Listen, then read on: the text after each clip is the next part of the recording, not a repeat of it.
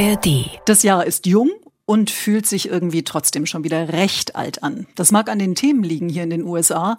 Die meisten ziehen wir aus 2023 einfach weiter mit nach 2024. Die Frage etwa, wie es in Sachen Ukraine-Hilfen weitergeht. Die Frage, warum die Amerikaner jüngste historische Ereignisse, Stichwort 6. Januar vor drei Jahren, so grundverschieden beurteilen. Und die Frage, ob Trump bei den Vorwahlen überall antreten kann und ob er dort, wo er antritt, überhaupt noch aufzuhalten ist als nächster republikanischer Präsidentschaftskandidat. Aber es gibt auch was Neues in diesem Jahr, eine neue Kollegin und Host für den Podcast und die stellen wir heute auch vor. Die Korrespondenten. Reporterleben in Washington. Der Amerika-Podcast von NDR Info.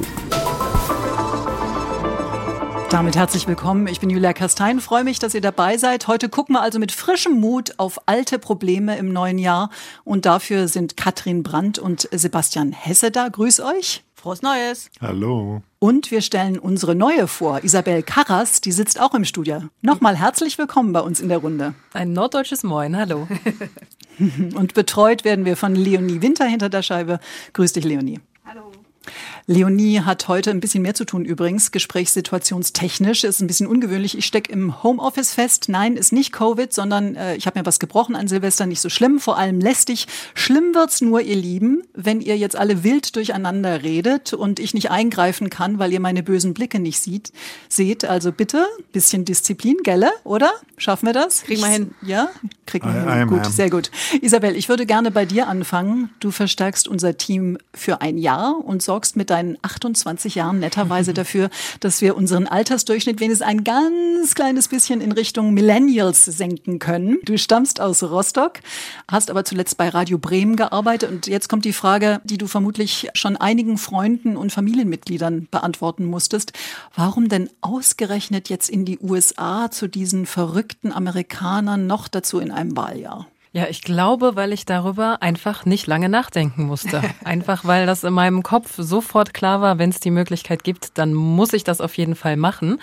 Und auch weil man häufig ja Entscheidungen trifft, ohne genau schon in dem Moment zu wissen, so geht's mir zumindest häufig, was da alles dranhängt. Also als ich gesagt habe, ja klar, ich bewerbe mich auf diese freie Stelle, da war ja noch gar nicht raus, dass ich am Ende wirklich diesen Job machen darf. Da war dann noch gar nicht raus, was da irgendwie alles dranhängt, wie viele Sachen gepackt werden müssen, dass man in irgendein Konsulat muss, Visum beantragen und diese ganzen Geschichten. Wenn ich das alles in dem Moment vielleicht schon so geahnt hätte, dann wäre mir die Entscheidung schwieriger gefallen. Aber zum Glück wusste ich es nicht. Okay, aber gut, jetzt bist du da und das auch schon seit kurz äh, vor dem Jahreswechsel. Das heißt, du hast schon Silvester hinter dich gebracht ohne Feuerwerk. Kulturschock? Also erstmal feiere ich heute eine Woche Jubiläum sozusagen. genau seit einer Woche zum Tag der Podcast-Aufzeichnung bin ich im Land. Silvester ohne Feuerwerk stimmt nur zur Hälfte, weil bis 18 Uhr konnte ich mich auf jeden Fall wach halten. So lange hat der Jetlag mich gelassen. Und da habe ich dann schon mit meiner Schwester und mit meiner besten Freundin mal kurz so per FaceTime einmal geschaut, wie das Feuerwerk in Bremen so aussah und ein bisschen zumindest was mitgenommen. Raclette-Käse hatte ich auch dabei. Ich habe ein kleines portables Raclette-Gerät bekommen. Genau, tatsächlich. Also das heißt, ich habe einige Traditionen haben es hier mit mir zusammen rüber geschafft und äh, da habe ich dann auch über das fehlende Feuerwerk hinwegsehen können. Siehst du, Julia, das zum Genau, und Thema Millennials, die machen genau den gleichen Kram wie meine Eltern, die sind über 80 und viele andere Leute dazwischen. Ich muss es zugeben. Genau, ja. wobei genau, wo er großartig. streng genommen, ich weiß gar nicht, bist du nicht sogar noch äh, schon Gen Z, äh, Isabel? Ich glaube, ich bin so auf genau, Schnitt- genau auf der Grenze, ja, genau. Best, Genau. Best of ja. both worlds. Aber nur, äh, falls dich zwischendurch nochmal der Heißhunger nach Raclette überfällt, gibt's hier auch zu kaufen inzwischen. Also, das ist jetzt nicht so, dass du in der völligen Wüsteneige gelandet bist. Aber trotzdem nochmal die Frage nach dem Kulturschock. Ich glaube, du hast noch nicht äh, gelebt, zumindest in den USA. Du warst natürlich schon mal hier. Aber wie ist es denn jetzt so? Wie fühlt sich das denn an? Was ist dir aufgefallen? Also erstmal sehr angenehm. Ich finde so Washington DC, allein mit dem Namen der Stadt schwingt ja schon eine ganze Menge mit. Und wenn man dann hier durch die Straßen läuft, ähm, dann ist es doch nochmal anders als in einer richtigen Groß, Groß, Großstadt, möchte ich es einfach mal nennen. Das heißt, ich habe bisher den Eindruck, dass ich mich hier vielleicht schneller einfinden kann, als wenn ich zum Beispiel nach New York gezogen wäre. Katrin schon zustimmt. Genau, es ist ein mhm, bisschen genau. überschaubarer. Ähm, ansonsten ist mir als erstes wirklich aufgefallen, dass die Leute anscheinend ein ganz anderes Kälteempfinden haben, als ich das bisher gewohnt war. Also ich kann mal beschreiben, wie ich heute unterwegs bin, so mit Strumpfhose, Hose, T-Shirt, dicken Wollpullover und äh, um mich rum sind auf den Straßen einfach viele Leute in kurzer Hose oder T-Shirt am Start gewesen. So sobald ein paar Sonnenstrahlen unterwegs waren, ähm, ja, haben die Leute gesagt, Mensch, das brauche ich alles nicht, Jacke, Schale und so genau, weiter. Genau, und es sind auch nur fünf Grad. Ich habe jetzt gerade noch mal geguckt, es ist wirklich jetzt nicht so sensationell warm. Also ja. Shorts ist schon, ja. Also das gut. war mein erster kleiner Kulturschock. Der zweite war dann vielleicht auch noch mal die preisliche Situation hier noch mal am eigenen Leibe zu erfahren, wenn man irgendwie am ersten Abend äh, Seife, Toilettenpapier und zwei Flaschen Wasser kauft und so 40 Dollar zahlt. Ja. Da muss ich mich erst noch dran gewöhnen. Mhm. Ja. Sag noch mal kurz, was du schon von Amerika kennst, also was du äh, wie lange du hier schon warst und zu welchen Gelegenheiten. Was hast du so erlebt? Also ich habe ähm, letztes Jahr an einem Fellowship-Programm teilgenommen, das von einer New Yorker Organisation äh, ausgerichtet wurde. Und da habe ich dann zwei Wochen eigentlich fast nur mit AmerikanerInnen verbracht. Ich war die einzige Deutsche. Das war, glaube ich, so das Erste ähm, in der Richtung, was ich erlebt habe. Und bin dann im letzten Jahr in New York gewesen für ein paar Tage, in Washington auch für ein paar Tage und zum Schluss noch in Boston.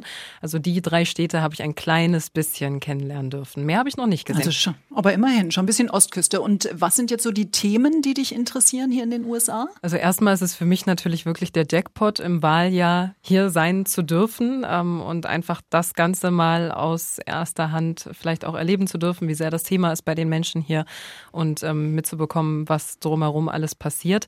Ähm, ansonsten interessieren mich mehr so die sozialen und vielleicht kulturellen Themen, also ähm, alles, was hier vielleicht zu tun hat mit Rassismus, was ja ein, ein ständiges Thema ist. Ähm, das würde mich auf jeden Fall interessieren, in der Richtung vielleicht auch mal den einen oder anderen Bericht machen zu dürfen. Hm, also ich glaube, dir wird nicht langweilig werden hier, das steht schon mal fest. Und eins der ersten Themen, das dich und uns äh, beschäftigt in diesem Jahr, das ist eben der Jahrestag des 6. Januars, als tausende Trump-Anhänger das Kapitol gestürmt haben vor drei Jahren. Viele Amerikaner würden mir jetzt sofort widersprechen und sagen, wie Kapitol gestürmt. Das war doch eine friedliche, patriotische Kundgebung, die vielleicht ein bisschen aus dem Ruder lief. Und ein Viertel der Amerikaner ist jetzt eine aktuelle Umfrage der Washington Post.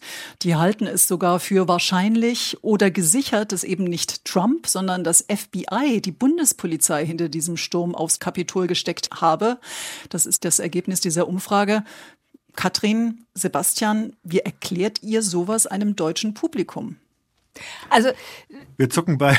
Wir haben uns gerade angeguckt, das hat man nicht gehört im Radio, aber das ist jetzt eine der schwierigsten Fragen zum Jahresstart, würde ich sagen. Man könnte, man könnte erstmal damit äh, anfangen, dass man sagt, wenn man so eine Behauptung lange genug eingetrichtert bekommt oder lange genug in seinen Medien hört, dann glaubt man sie irgendwann. Wir wissen, als das passiert ist, dass sehr bald die Behauptung aufkam von den Rechten, Rechtskonservativen, Rechtsextremen, je nachdem, wie man, welches, welche Leute man da jetzt vor Augen hat, dass da die sogenannte Antifa, sagt man hier, Betonung auf der zweiten Silbe, Antifa dahinter stand, also dass das in Wirklichkeit Wirklichkeit Linksextremisten waren, die da äh, reinmarschiert sind und äh, Unheil gestiftet haben. Also noch in der Nacht selber kam das ja auf, ne? Genau. Von Matt Gates. Exakt. Noch als sie zugange waren im Kongress, ne? Genau. genau. Das, das kam, das kam direkt äh, die Behauptung, dass das irgendwie fingiert gewesen sei. So und die Geschichte mit dem FBI kam dann als nächstes. Ich ich kann das tatsächlich nicht nachvollziehen, wenn man sich anguckt. Man findet ja auf den Seiten des FBI äh, Hunderte, Tausende wahrscheinlich sogar von Videos, einzelne Schnipsel, auf denen detailliert gezeigt wird, wer da reinmarschiert wird, wie da reinmarschiert wird. Man kann die Leute identifizieren. Es gibt Leute, die sich damit beschäftigen, diese Menschen zu identifizieren, die auf diesen Bildern auftauchen. Und soweit ich weiß, ist da noch niemand in Verbindung mit dem FBI irgendwie aufgetaucht. Also es ist, erschließt sich mir nicht. Also auf der politischen Ebene finde ich es noch eher nachvollziehbar. Ich glaube, der große Sündenfall der Demokratischen Partei war das zweite Amtsenthebungsverfahren gegen Trump. Da ging es ja genau darum, hat Trump, welche Rolle hat Trump gespielt beim Sturm auf das Kapitol. Bis dahin, glaube ich, hat das ganz gut funktioniert, was Biden ja auch versucht hat. Und Biden war ja gegen dieses zweite Amtsenthebungsverfahren, weil er wusste, welche Folgen das haben würde, dass nämlich die republikanischen Reihen sich wieder schließen würden, die vorher ja unter dem unmittelbaren Eindruck dieses Geschehens war das ja was ganz anderes. Man denke an Senator Lindsey Graham, jetzt wieder ein glühender Trump-Supporter, der hat damals gesagt, I've had it with that guy. Ja, ich bin mit dem Kerl durch. Und Trump ist hier quasi ein Schimpf und Schande aus Washington weg, dass er so dramatisch wiederkommen konnte, liegt zum Teil für meine Begriffe auch daran, dass sich die republikanischen Reihen geschlossen haben, als sie gemerkt haben, dass eben nicht mit Joe Biden ein neues Zeitalter des Kompromisses, des neuen Miteinanders, des versöhnlicheren Miteinanders kam, sondern dass eben genau diese aggressive parteipolitische Auseinandersetzung wieder da sein würde. Hm, aber auch eben unter den äh, Republikanern, die ein Mandat haben, viele die Ereignisse selber für sich inzwischen wieder umgedeutet haben und eben nicht mehr davon äh, sprechen, dass es, dass sie jetzt die Nase voll haben, sondern das Ganze auch eben relativieren. Und jetzt ist es demnächst möglicherweise eine Frage für den Supreme Court äh, zu klären, was das denn nun wirklich war und welche Rolle Trump dabei gespielt hat. Da geht es eben äh, um im Kern darum, ob der 14. Verfassungszusatz anzuwenden ist, wie ein Gericht in Colorado jetzt gerade entschieden hat äh, und das als Begründung geliefert hat, um Trump dort von den Vorwahlen auszuschließen. Deshalb will er jetzt eben vor den allerobersten Gerichtshof in den Supreme Court in Washington ziehen. Darüber ist ja nur noch Gott.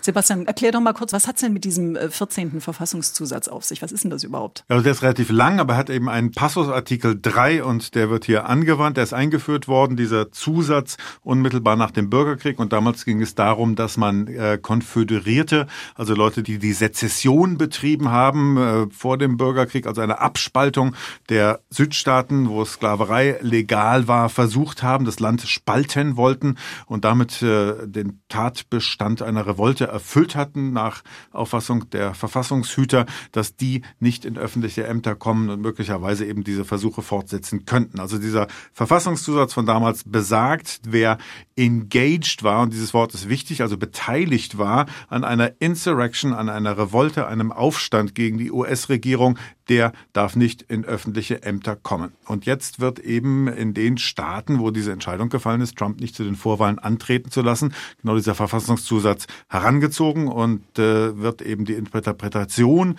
der Geschehnisse am 6. Januar, also des Kapitolsturms, als Aufstand gegen die US-Regierung gewertet und Trumps Rolle dabei als Beteiligung. Und so wird argumentiert, dass Trump eben nicht antreten dürfe. Hm, und es gibt eben ja auch sehr viele Fragezeichen bei dieser Interpretation. War es wirklich ein Aufstand? War er wirklich daran beteiligt? Er ist ja noch nicht mal deswegen angeklagt worden. Äh, bezieht sich das auf Präsidenten und so weiter und so fort? Also das ist äh, schwierig. Noch wissen wir ja auch gar nicht, ob der Supreme Court sich äh, der Sache annehmen wird. Aber für wie wahrscheinlich haltet ihr es denn, Stand jetzt, dass äh, er tatsächlich so entscheidet, der Supreme Court in Washington, wie die Richter in Colorado? Und vor allen Dingen, was würde das dann bedeuten fürs Land, Sebastian? Also ich glaube schon, dass der Supreme Court sich dessen annehmen wird, weil es geht ja hier um die Auslegung der Verfassung und das ist die oberste Aufgabe eines Verfassungsgerichtes, die Interpretation dessen, was die Verfassung hier meint. Und hier sind so viele offene Fragen, die einer Klärung bedürfen, dass ich glaube, dass das Gericht tatsächlich am Zug ist. Das fängt damit an, wer stellt eigentlich fest, ob sich jemand äh, dessen schuldig gemacht gemacht hat, was der Artikel besagt, nämlich dass er beteiligt war an einem Aufstand. Wie ist ein Aufstand überhaupt zu definieren? Und wenn eine Institution feststellt, dass jemand beteiligt war, wie wird das geahndet? Und dann geht es immer, wie so oft bei diesen Verfassungsfragen, darum, ob es zentral landesweit getan wird oder aber an die Bundesstaaten zurückdelegiert wird. Das ist ja das, was wir im Moment haben. Colorado und Maine haben und da auch noch mit unterschiedlichen Instanzen. Einmal war es die Regierung in Persona der Innenministerin, einmal war es der oberste Gerichtshof in Colorado Colorado. Also da sieht man schon, wie äh, was für ein Wildwuchs das hier eigentlich ist. Und den zu regeln im Sinne einer verbindlichen Verfassungsauslegung, das ist tatsächlich Aufgabe des Supreme Courts. Deshalb glaube ich,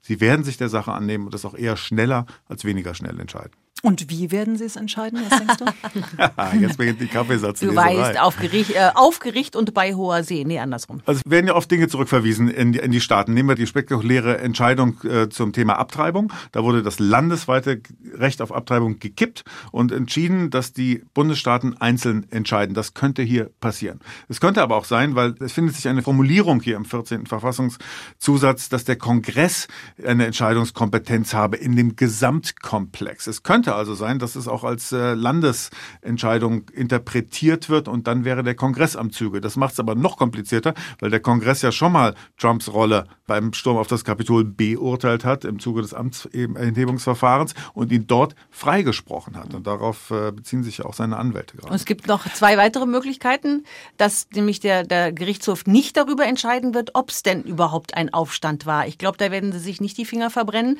sondern sich nicht damit beschäftigen, ähm, hat er sich tatsächlich irgendetwas zu Schulden kommen lassen, hat er zu diesem, was auch immer das war, angestiftet. Ich glaube, da werden sie sich drum rumdrücken, sondern die nächste Möglichkeit wäre ja zu sagen, okay, darüber sollen tatsächlich die Wähler entscheiden. Das ist ja ein Argument, mhm. was man hier auch sehr oft hört. Genau, das wollte ich gerade sagen. Das sagen ja auch sogar liberale Verfassungsrechtler, dass es einfach gesellschaftspolitisch natürlich wirklich schwierig ist, sagen wir mal vorsichtig, wenn äh, Gerichte und nicht die Wähler entscheiden in einer Exakt. Demokratie, wer denn Präsident werden kann. Ähm, ich weiß, Kaffeesatzleserei ist schwierig, aber wir sollten uns nicht drum drücken, weil wir müssen uns ja auch ein bisschen vorbereiten auf das, was dieses Jahr vielleicht noch auf uns niederbricht. Was, was wäre denn los hier, wenn jetzt tatsächlich der Supreme Court, sagen wir mal, rund um den Super Tuesday, das ist der Tag, an dem ganz viele Bundesstaaten, unter anderem eben auch Maine und Colorado, Anfang äh, März wählen, sagen, nee, Trump äh, bleibt unten von den Stimmzetteln und darf auch anderswo nicht antreten und im November auch nicht. Ja, da wäre die Hölle los. Ja, sicher. Ne, also das ist ja sowieso schon das Narrativ, dass Trump eigentlich politisch nicht zu schlagen ist, also mit demokratischen Mitteln bei einer Wahl und dass seine Gegner das angeblich längst wüssten mhm. und deshalb jedes erdenkliche unlautere Mittel anwenden, um ihn politisch tot zu machen. Ähm, da zählen dann die Prozesse dazu, da geht es um Wahlmanipulation und nicht um Aufstand. Jetzt eben diese Versuche, ihn von den Wahlzetteln zu entfernen. Es ist ja auch so, dass Colorado ein traditionell demokratischer Staat ist, den Trump sowieso nicht gewinnen kann. Auch die Innenministerin von Maine, die die Entscheidung dort getroffen hat, ist eine Demokratin. Also da kann man ja auch in dem hiesigen System immer wieder genug Belege finden für diese Verschwörungstheorien oder Pseudobelege, je nachdem, wie man das sehen möchte. Aber es wird sicherlich von den Anhängern Trumps, also etwa von der Hälfte des Landes, als ein weiterer unlauterer Versuch gewertet, den man mit Mitteln zu zerstören, äh, weil man ihn politisch eben nicht schlagen kann. Hm. Und selbst wenn der Supreme Court entweder die Klage nicht annimmt oder anders entscheidet äh, und Trump darf antreten, tatsächlich bei den Vorwahlen, sind seine rechtlichen Probleme für ihn ja noch lange nicht erledigt. Es geht dann gleich nämlich schon in der kommenden Woche weiter mit einem anderen großen Thema. Das geht um die Frage, ob er als mittlerweile ja ehemaliger Präsident Immunität genießt vor all den anderen Verfahren, die ihm da äh, an den Hacken kleben. Vier in der Zahl mit äh, über 90 Anklagepunkten. Katrin, du hast dich da ja schon öfter richtig reingewühlt. Erklär uns doch bitte noch mal erst, was hat's denn mit diesem Thema Immunität auf sich? Was ist denn da jetzt genau der rechtliche Konflikt und welche Chancen hat Trump da? Das mit den Chancen, um mal von hinten anzufangen, um mal ein bisschen die Spannung rauszunehmen, kann ich natürlich wie immer nicht beurteilen. Aber wir wissen natürlich auch von uns äh, aus Deutschland, dass Abgeordnete, gewählte Politiker Immunität besitzen, allein aus dem schlichten Grund, dass sie ihre politische Arbeit ungehindert ungehindert ausüben können, ohne dass äh, willkürlich äh, sie vor Gericht gestellt werden oder in Prozesse einbezogen werden oder ins Gefängnis geworfen werden oder ähnliches mehr. Da gibt es ja viele Beispiele aus der Geschichte. Wir wissen aber auch, dass zum Beispiel im Bundestag durchaus die Immunität eines Abgeordneten, einer Abgeordneten aufgehoben werden kann, zum Beispiel um eben eine Strafverfolgung zu ermöglichen. So.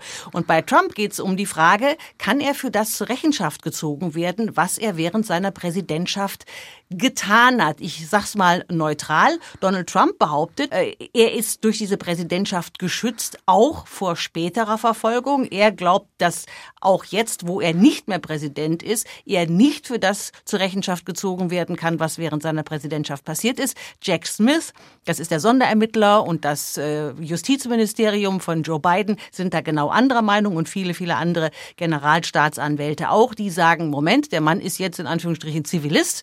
Das heißt, wir können ihn jetzt vor Gericht stellen, wenn wir genügend äh, Material haben. Das wird dieses Jahr möglicherweise viermal passieren. Trumps Anwälte versuchen das zu verhindern. Wir erinnern uns an die Geheimdokumente, die er zu Hause gelagert hatte. Wir erinnern uns an die Versuche, die Wahl 2020 äh, im Bundesstaat äh, Georgia zu beeinflussen. Wir erinnern uns an das Schweigegeld, in das New York gezahlt wurde und eben die Frage, hat er versucht, am 6. Januar vor drei Jahren den Prozess der Bestätigung dieser Wahl zu verhindern? Hat er versucht, das Wahlergebnis zu kippen? So, die Ermittler und die Ankläger glauben, er kann dafür zur Rechenschaft gezogen werden. Trump sagt nein.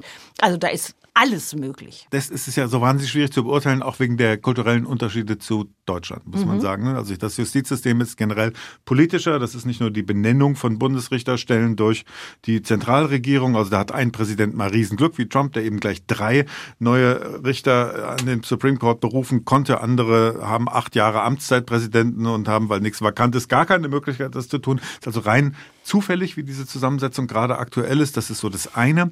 Die Auslegungsfragen sind oft schwierig, nicht? Also was fällt noch unter Meinungsfreiheiten? Also mhm. dieser ganze Meinungsfreiheitskomplex ist ein bisschen anders als bei uns. Bei uns ist das Leugnen des Holocaustes ein Straftatbestand. Sowas gibt's in dieser Art nicht. Meinungsfreiheit sehr weit gefasst. Also die Argumentation von Trumps Anwälten, dass das, was er da am 6. Januar gemacht hat, diese aufwühlende, aufwiegelnde Rede am Weißen Haus, dass das auch noch unter Meinungsfreiheit fällt, ebenso wie die Interpretation, dass ihm die Wahl gestohlen worden worden sei. Das kann gut sein, dass Gerichte auch so entscheiden, weil das halt doch irgendwie ein anderes Verständnis ist, als wir das aus Deutschland kennen. Hm, ob und wie das Gericht entscheidet, das wissen wir einfach nicht. Aber was wir wissen mittlerweile ist, dass all diese Verfahren, die Anklagen Trump äh, ja bislang überhaupt nicht geschadet haben bei seinen Anhängern. Im Gegenteil, äh, die haben noch mehr gespendet, ihre Vassallentreue ist noch größer geworden.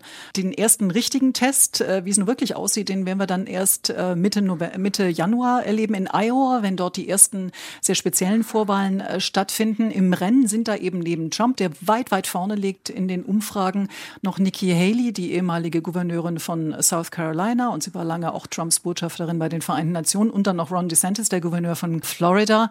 Aber keiner glaubt, dass sie tatsächlich Trump in Iowa schlagen können. Da fragt man sich also, Katrin, warum machen die das? Was soll das? Das denke ich jedes Mal, wenn ich in, in diesen Endlosschleifen äh, in meinem Fernseher Nikki Haley sehe, wie sie da vor Gruppen von Menschen sitzt und immer die gleichen Sachen äh, sagt. Ähm, ich denke, die beiden laufen sich warm für das, was 2028 passieren wird. Sie kriegen ja unglaublich viel Sendezeit im Moment. Nikki Haley und Ron DeSantis sind auf allen Kanälen zu sehen. Das wird ihnen nützen. Sie testen ihre Fähigkeiten, Spenden zu sammeln. Auch das ist ja ganz anders als bei uns in Deutschland, wenn man hier nicht Millionen und Abermillionen von Dollar einsammelt, um seine Kampagne zu finanzieren, kommt man hier nirgendwo hin.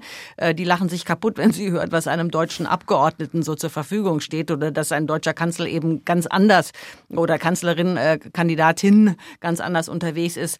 Da, sie, sie testen ihren Marktwert und es ist klar, auch Trump, äh, obwohl er sich bemüht, jugendlicher zu wirken, ist ein alter Mann und wird äh, und kann dann auch sicherlich nicht nochmal antreten, wie auch immer. Äh, die alte Generation wird abgelöst und das sind die nächsten, die da stehen und jetzt schon zeigen wollen, dass sie es können. Und Sie haben aber natürlich auch gelernt, es gibt in der Republikanischen Partei keinen Appetit auf einen Generationswechsel derzeit und es gibt auch keinen Appetit auf alternative Kandidaten, schon gar keine, die vielleicht diese alte Republikanische Partei, die man zu überwinden haben glaubt, äh, repräsentieren. Ich glaube, das kann man jetzt schon jetzt sagen. Jetzt haben wir die ganze Zeit, und sie ist auch schon fast rum, äh, ausschließlich über die Republikaner geredet. Aber für die Demokraten und auch vor allem für Joe Biden wären es ja auch sehr spannende erste Wochen in diesem Jahr. Und da geht es vor allen Dingen ja auch um ein äh, Thema, das international auch für Deutschland wichtig ist, nämlich wie geht es weiter mit den Hilfen für die Ukraine. Bislang sperren sich die Republikaner, wollen weitreichende Zugeständnisse.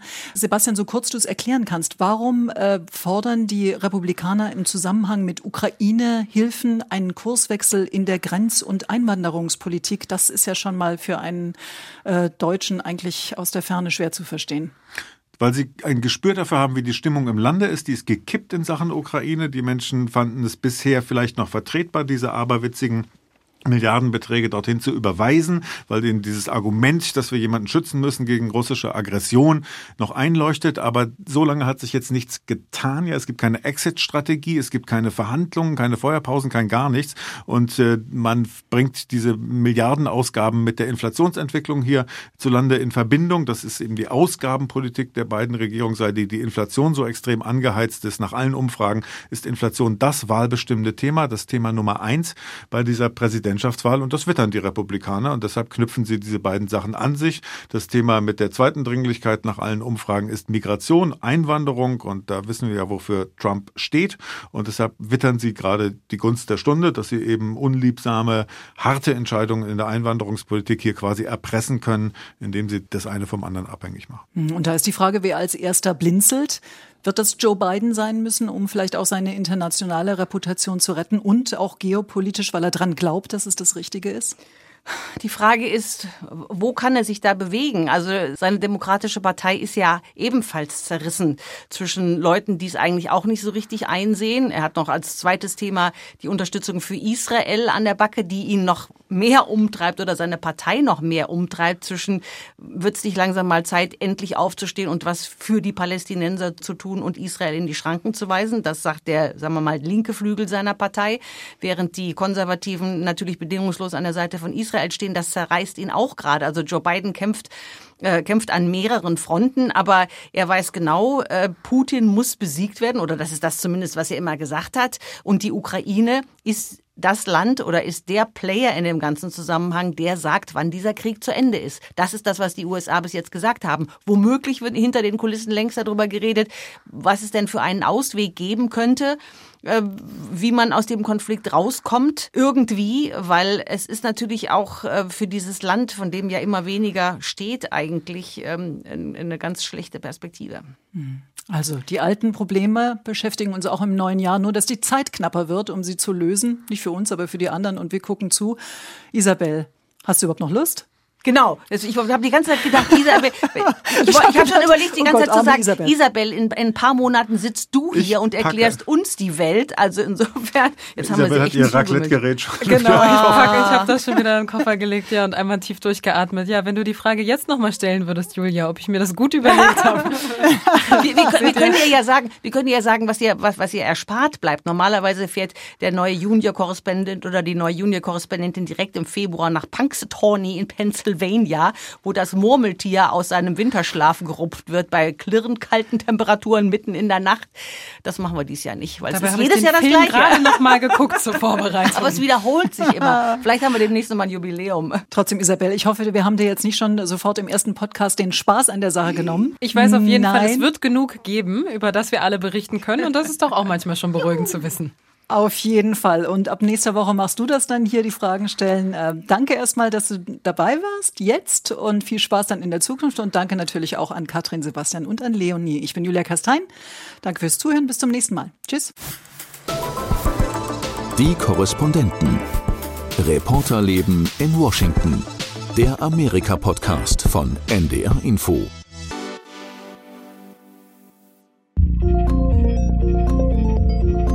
Das hier ist Synapsen, euer Wissenschaftspodcast über aktuelle Fragen, die die Forschung bewegen. Ich bin Lucy Kluth und im Wechsel mit meiner Kollegin Maja Bachtjarewitsch moderiere ich den Podcast Synapsen von NDR Info.